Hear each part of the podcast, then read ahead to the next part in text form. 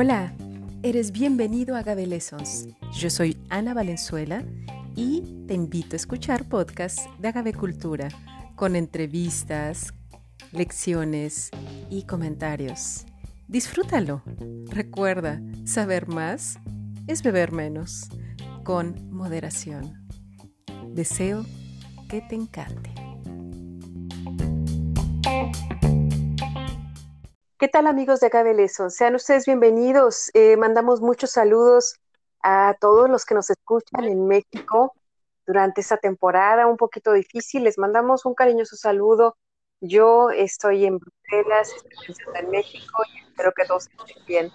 Y bueno, desde luego a nuestros amigos que nos siguen en los Estados Unidos, a todos los paisanos, a toda la diáspora mexicana que nos escucha hablar de agavecultura, de gastronomía mexicana, de pues de agricultura y de toda la cultura que engloban estos productos y desde luego ligada con pues con otras culturas de México diversas y ricas. En esta ocasión tenemos a unos invitados de un lugar que es eh, verdaderamente rico en cultura y que pues yo le tengo un especial aprecio, que es al estado de Oaxaca, no solamente por sus buenos mezcales, sino por su cultura ancestral, eh, el mero corazón de Mesoamérica. Un abrazo a todos nuestros amigos que están allá produciendo, destilando, eh, plantando agave, maguey y sembrando. Y bueno, aquí tenemos pues a una maestra que nos acompañó desde el inicio de estas pláticas de agavecultura, a la maestra Sosima Olivera Aguilar y a Samuel Velasco, esta vez que también nos acompaña. Los saludo, ¿cómo están? Buenos días. Hola, buenos días desde Oaxaca, aquí. Muy buenos días a, a todos. buenos días. Con, la vida diaria.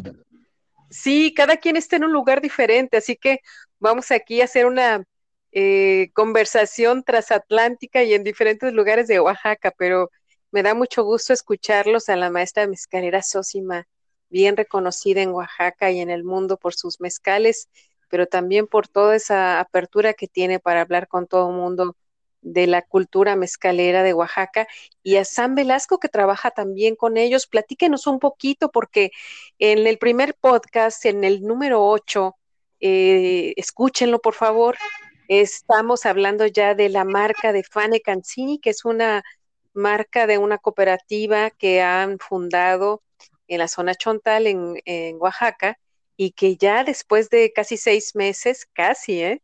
¿eh? pues ya hay muchos avances y bueno, sobre todo lo que nos gusta mucho, lo que me gusta de esta marca y de los productores y de la maestra Sosima, que siempre está en contacto con la comunidad y con, eh, pues con nuevas maneras de organizarse y de innovación social. Así que yo los dejo platicarnos cómo va esa marca, cómo va ese, pues toda esa organización nueva y qué están haciendo.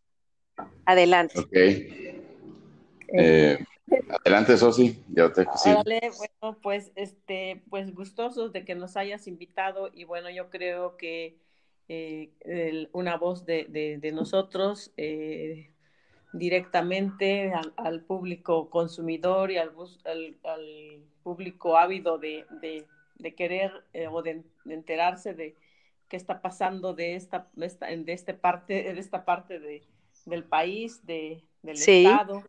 yo creo que pues es bien importante. Muchas gracias.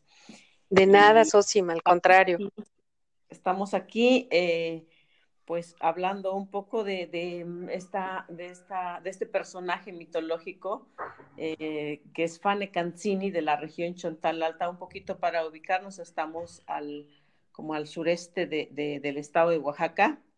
Sí. Entre el Istmo y, la costa, digamos, ¿no? Estamos hasta allá arriba a 2.300 metros a nivel del mar. Imagínense, 2.300 metros. Sí, sí, sí, estamos arriba en, la sierra, porque está, los, un poco también para contextualizar esta, eh, los chontales eh, somos una lengua, somos una etnia que estamos eh, de ahí, ubicados y yo creo que se habla muy poco de los chontales. Sí. Lo digo por, por, por, experiencia y por comentarios. De repente me dicen, a ver, ustedes los chontales son zapotecas, le digo, no, nosotros los chontales somos chontales. Entonces, como, como que la gente, eh, y, bueno, eso es también, no, no es que tengan la culpa, sino yo creo que ha habido eh, falta de información, ¿no? Sí. Entonces, de repente somos los menos mencionados, y, ah, de repente los comentarios hasta se nos hace como un poco chuscos, un poco eh, como fuera de la realidad, porque me dicen, y ustedes pues, no participan en la Guelaguetza, ¿no? O sea, lo que menos nos preocupa a nosotros es participar en la Guelaguetza. pero bueno, ¿no? Eso como, como, este, como, este, como un meme, pero bueno. Eh, y luego yo creo que, bueno, hablar de, de los chontales de, de Oaxaca, eh, somos dos grupos muy, muy diferentes, hasta sí. en, en la lengua es muy diferente. Los chontales de la parte baja y los chontales de la sierra, dice la, la gente, así como que nos, nos, nos divide. Sí. Está eh, toda la parte de la costera, que es Guamelula, toda esta, toda esa franja de abajo. Es, ahí, ahí, están los chontales de, de, de, la parte baja y nosotros, digamos, eh, de la parte más alta de, de, la, de, la, sierra, desde allá arriba de las montañas podemos ver la costa, el, el mar, ¿no? Entonces, Fíjate nada más, el Pacífico. Tenemos como, sí, tenemos como los dos paisajes de esta parte del Istmo y la otra parte que es de la costa. Entonces, un poco para, para ubicar a, a, los chontales de, de, Oaxaca, ¿no? Entonces, históricamente. ¿Cómo no?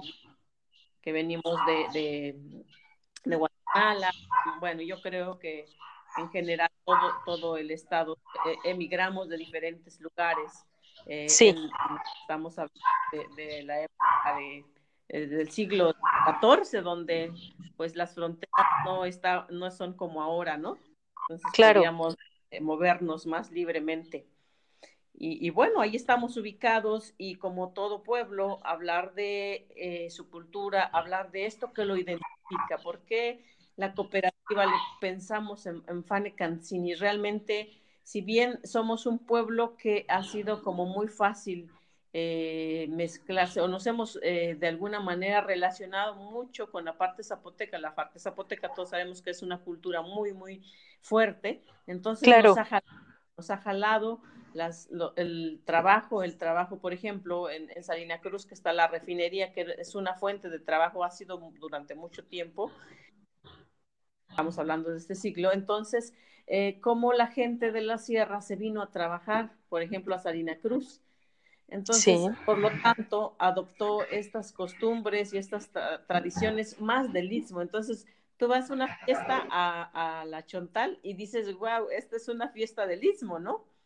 Mira. Estamos de la actualidad, o sea, sí, sí, sí. Tan, tan, visibles que eh, el huipil, el, el, globo y el peine en la cabeza, eh, o sea, sí, sí, sí. Tan visibles, eso se ve ahorita en los pueblos chontales, ¿no? Mira, pues es que es que se van también eh, pues tomando lo, las cosas, los símbolos, las la estética y, y, muchas costumbres de donde uno migra, ¿no? Y de la relación, claro.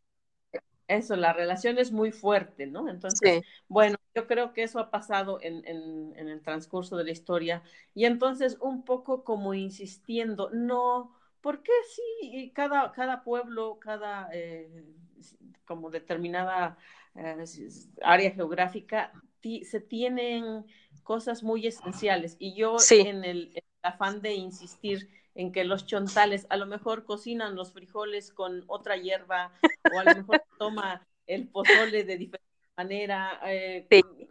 el atole, el atole meco se hace de diferente manera.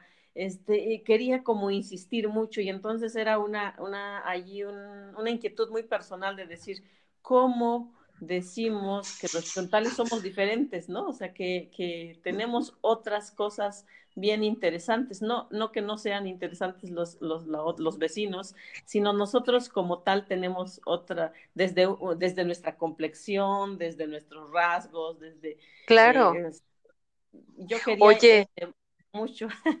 sí, sí, Sosima, yo creo que esta es la parte que la gente eh, tiene que entender que no es que es la separación, sino que es la diferenciación y es la riqueza de la diversidad. Y ustedes son los chontales de la parte alta. Y eso pues es muy diferente a vivir en la costa, ¿no? Y entonces el Fane Cancini, que es el tres colibrí, nace en, la, en, esa zona gracias a ustedes, a esa cooperativa. Eh, no, eh, o sea, este personaje es mitológico de, de claro. hablando del siglo XIV, del siglo XV, o sea, desde entonces eh, Fane Cancini hace su aparición y es un personaje que de alguna manera precisamente quería llegar a eso, que defiende esta parte del territorio. Que le, ¿Es, un, dice así, un mito o es un héroe? ¿O es un héroe mito? Es un héroe. Yo digo que ambas cosas, porque de repente hay partes que son tan reales y, y otras partes de la, de la, historia que son como fantásticos, ¿no? Entonces, entre fantasía y realidad, porque así son los personajes, muchos personajes de, de, Oaxaca y de México, ¿no? ¿Cómo no? Se confunde entre la realidad y entonces se vuelve surrealista, abstracto de repente, ¿no? Pero yo creo que, que, por ejemplo, en, en La Chontal, él hace un papel muy importante donde defiende esta parte del territorio y casi les dice, yo, yo le digo a mis hijas cuando les cuento la historia, les dice a los zapotecos, ya no se pasen de lanza. Y este, este, este, eh, digo, porque históricamente nosotros fuimos como, como cada vez renegándonos más hacia la, hacia la sierra, hacia el cerro. ¿Cómo no? Como muchas este, culturas que se fueron hacia, hacia las partes más altas, claro. Exacto. Entonces, cuando estábamos en la punta del cerro ya no teníamos otra opción. ¿Ya? les dijimos, bueno, nos quedamos aquí. Entonces, es cuando aparece Fane Cancini y les digo a mis hijas eso, ¿no? Que les dice, ya basta, ¿no? Ya, déjenlos aquí. Sí, ese héroe. ese héroe que, que, que, apareció ahí, pero que con la historia, pues, de alguna manera, se ha cambiado, porque ha sido relatos de, de, de boca en boca, de voz en voz, de generación en generación. Y, y Fane Cancini de alguna manera es un personaje que tiene presencia en, el, en el, la parte de la, alta de los chontales, ¿no? Entonces yo eh, tomé como ese personaje porque se fue descalificando cuando llega a la iglesia, la religión católica, fue eh, como quitándole fuerza para poner otros personajes más que le dieran sentido a esa región, ¿no? Como no? Se hablaba de, este personaje como el malo, como el que se comía a la gente, como el que mataba. Sí, sí. Eh, mucha gente que hacía sus flechas con, con el exle de maguey, con sus ondas para matar a la gente, ¿no? Entonces, eh, pues este personaje se va descalificando, se va eh, quitándole esta identidad, esta presencia.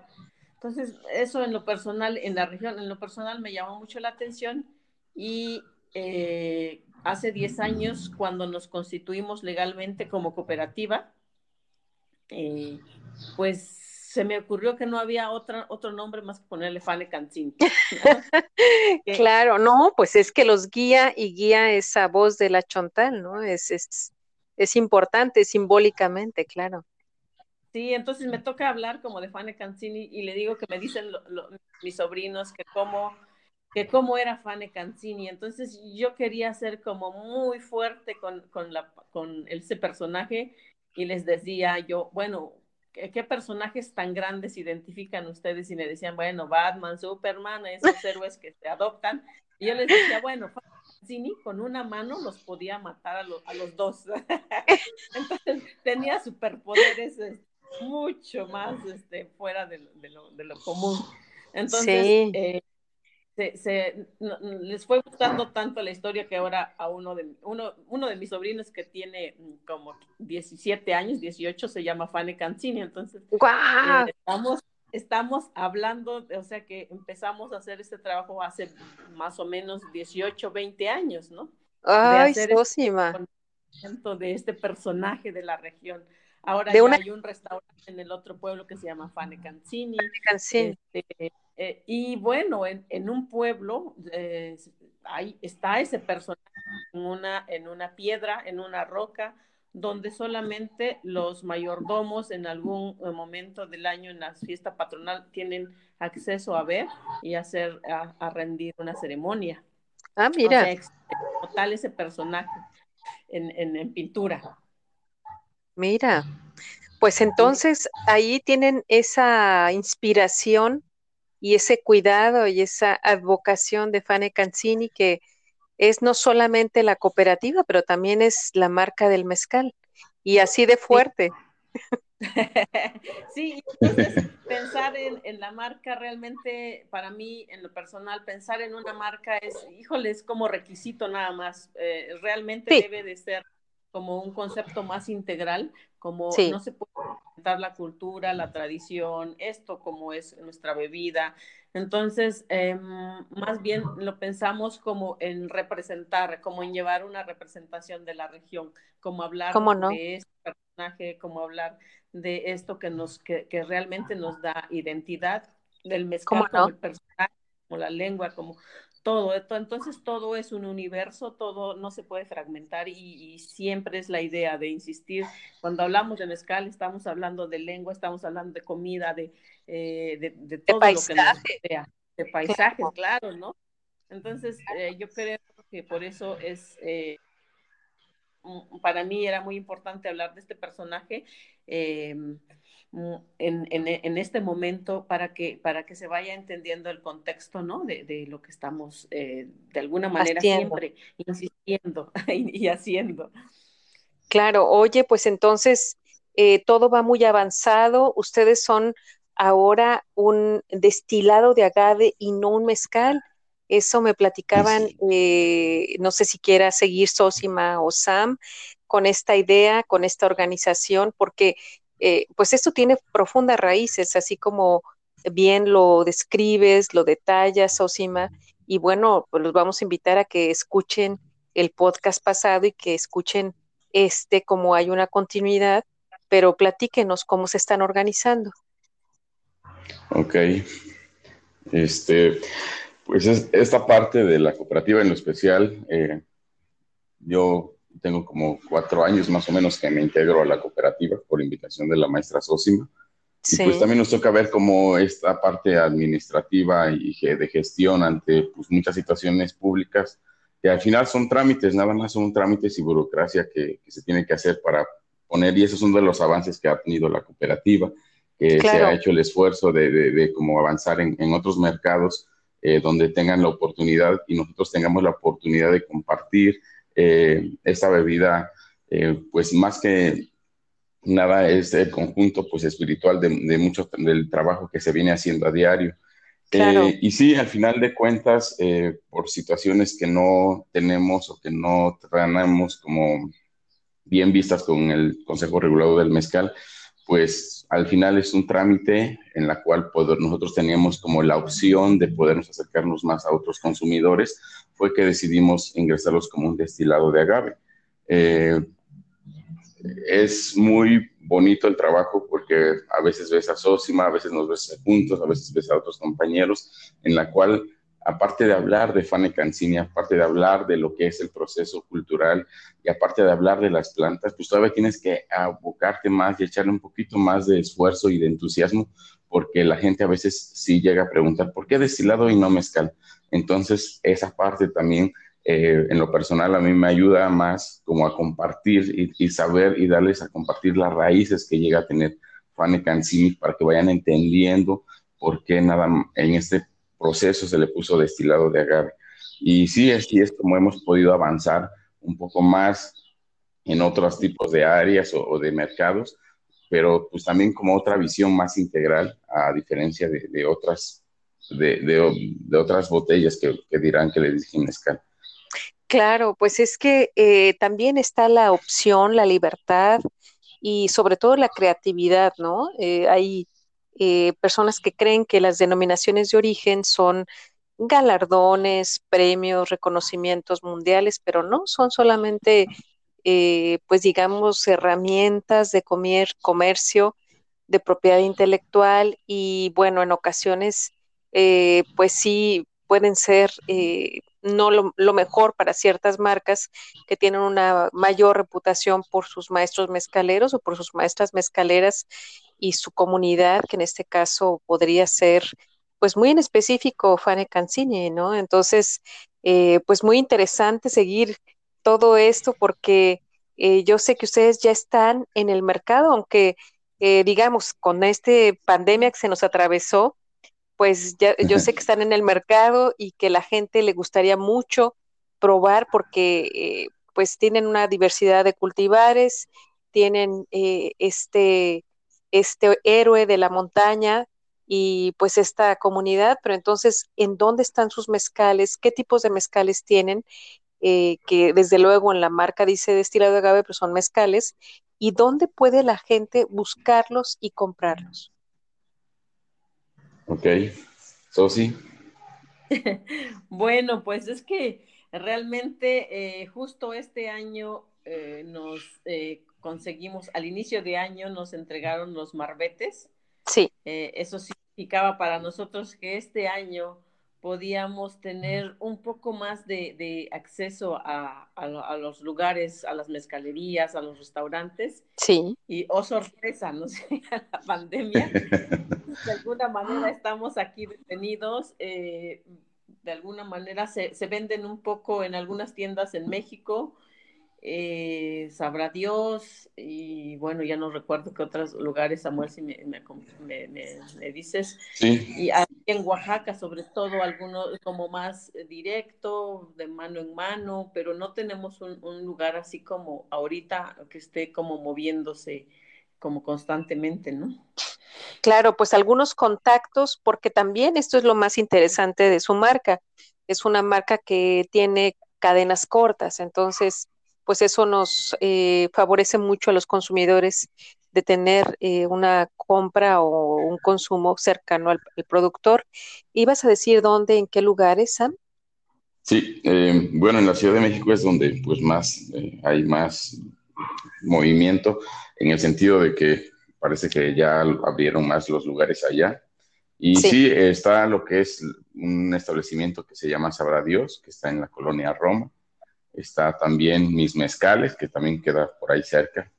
Eh, está otra igual en, en, esta área que se llama eh, Finca Robles eh, y pequeños cafés que, que, han visto como poco a poco el, el, mezcal como acompañamiento en sensorial y, y se han llevado una que otra botella. Entonces en la Ciudad de México sí es donde pues tenemos un poco más de movilidad. En la ciudad de Guadalajara hay unos lugares que también se llama Agüita, que también luego llegan a, a ofrecer Fane Cancini allá. Eh, y como dice Sosi, eh, eh, pues hemos tratado como de, de, de, avanzar, pero bueno, esta parte pues no creo que nos vaya a parar, al contrario, se están viendo nuevas formas de trabajo para ¿Cómo no? que podamos seguir eh, avanzando con los compañeros, porque no es nada más de uno, sino eh, incluye a, mucha gente, Fanny Cancini, y, y, pues también se está viendo la forma de cómo llegar a, esas partes de, de, con otras, otras personas que quieren saber qué es Fanny Cancini. Y sí, eh, pues también la otra forma es, como bien dices, directamente, con, en este caso con la maestra, ella tiene su contacto, eh, su número telefónico mediante Facebook, su Facebook, en la página también de Fanny Cancini o por el correo de mezcal3colibri arroba gmail.com o fannycancini arroba gmail.com o con su servidor también. Estamos como en la mejor disposición de acercar eh, este, esas gotas de felicidad que mucha gente viene buscando. Claro, pues son puras cosas buenas. Eh, ¿Qué eh, cultivares, qué especies de agave para que la gente sepa qué es lo que ustedes tienen, eh, Sam o Sosi? Sosi, adelante. Bueno, yo creo que eh, un poquito para ver esta, esta parte de las, de las zonas eh, que tenemos los magueyes, por ejemplo, en la Chontal, que inicia la cooperativa, luego sigue hace tres años que se integra la región de Sola de Vega, ¿no? Entonces, por lo tanto, la cooperativa maneja dos regiones mezcaleras con variedades endémicas en cada región. En ¿Cómo no? tenemos eh, pelón verde, tenemos eh, chato, son como los dos magueyes que trabajamos más, eh, pelón verde y, y, chato.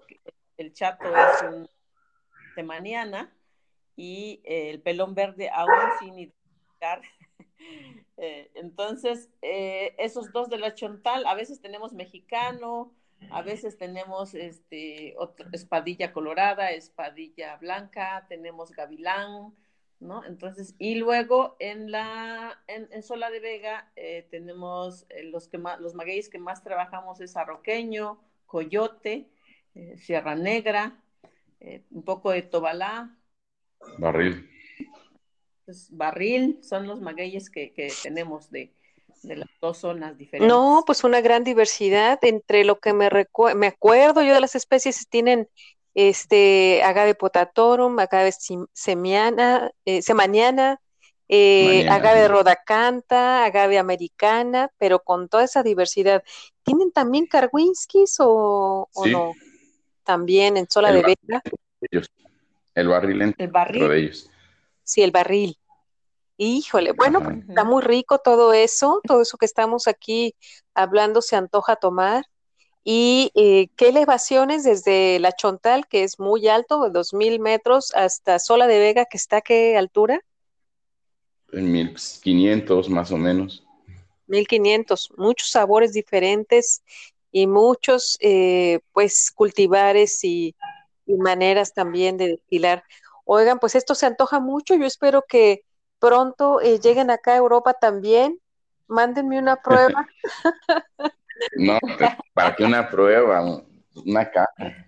Una caja completa. No, pues es una gran diversidad, eh, Sosima, es una gran diversidad y pues hasta pueden vender una caja completa con diferentes este, eh, estilos. Yo, a mí no me gusta tanto como decirlo sí, sí, varietal, no son diferentes estilos, son diferentes culturas eh, y, especies. Entonces, pues, este, la gente que, que esté allá en México eh, llame y conecte con Fane Cancini y tome ese espíritu del, del, Chontal, de la zona Chontal y de Sola de Vega, que son eh, pues muy preciados, ¿no? ¿qué, qué, le, ¿Qué mensaje dejarían ustedes a quienes nos escuchan? Porque eh, pues estamos en una época un poquito difícil, va a tener que pasar todo esto, pero desde luego eh, es difícil. Eh, quieren mandar un mensaje especial. Hay gente que nos escucha en los Estados Unidos, paisanos oaxaqueños, hay gente de Oaxaca que, que también nos escucha. Y bueno, pues yo los dejo a que terminemos este podcast con un buen mensaje, el que ustedes quieran decir.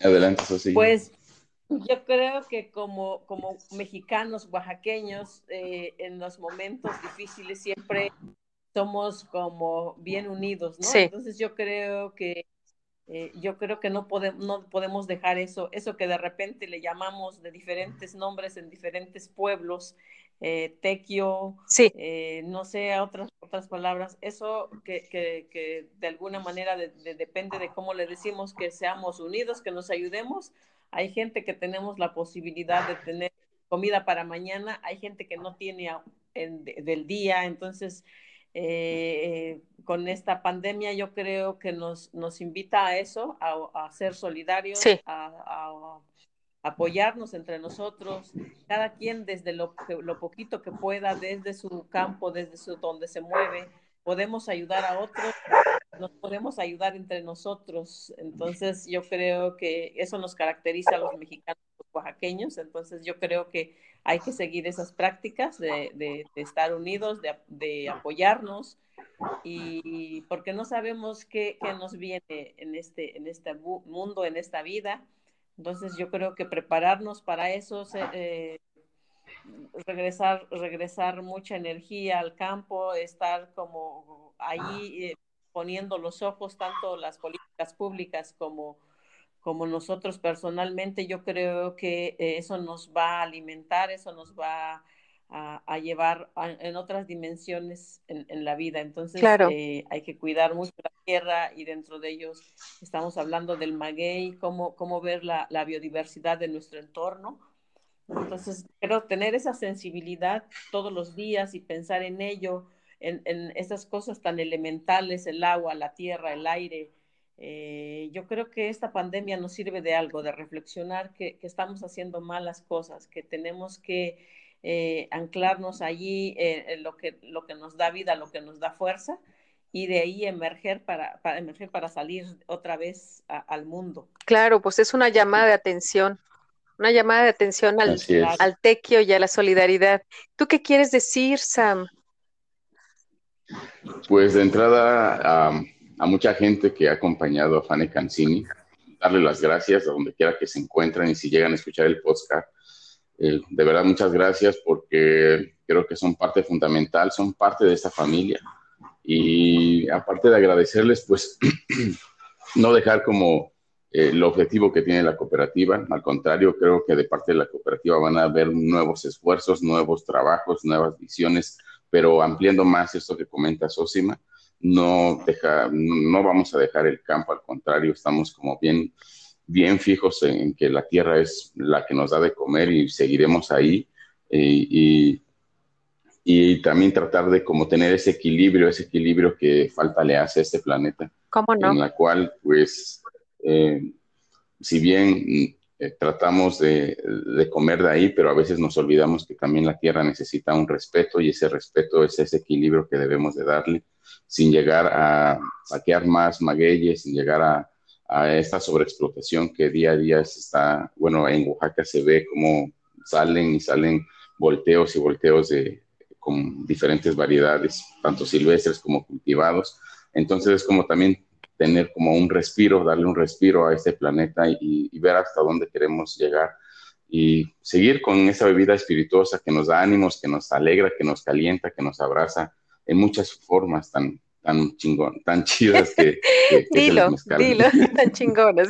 tan chingonas que es el mezcal. Muy bien. Entonces, sí. pues muchas gracias por el espacio y a toda la gente también, de verdad, mi persona, muchas gracias. Bueno, pues este, yo los despido deseándoles muy buen día en Oaxaca y pues gracias por este mensaje de conectarse con la tierra, de que la gente eh, ponga mucha atención a lo que viene, a los alimentos y a, y a trabajar bien la tierra. Y bueno, pues les mando un abrazo hasta Oaxaca, cuídense mucho y bueno, tómense un mezcalito a mi salud, por favor. ok. Igual, salud, mucha salud a todos antes. Sí, mucha salud. Hasta pronto, Sosi, Sosi más, Samuel. Buen día. Gracias. Hasta luego. Igualmente, Anita. Ande.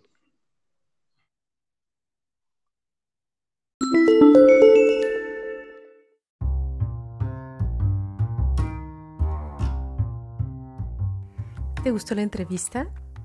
Síguenos. Estamos en las redes sociales. Yo soy Ana Valenzuela y me encuentras en agabelesons.com. También en Twitter, LinkedIn, Facebook, Instagram. Tendremos más personajes. Déjanos tu voz. Mándanos un mensaje por esta plataforma.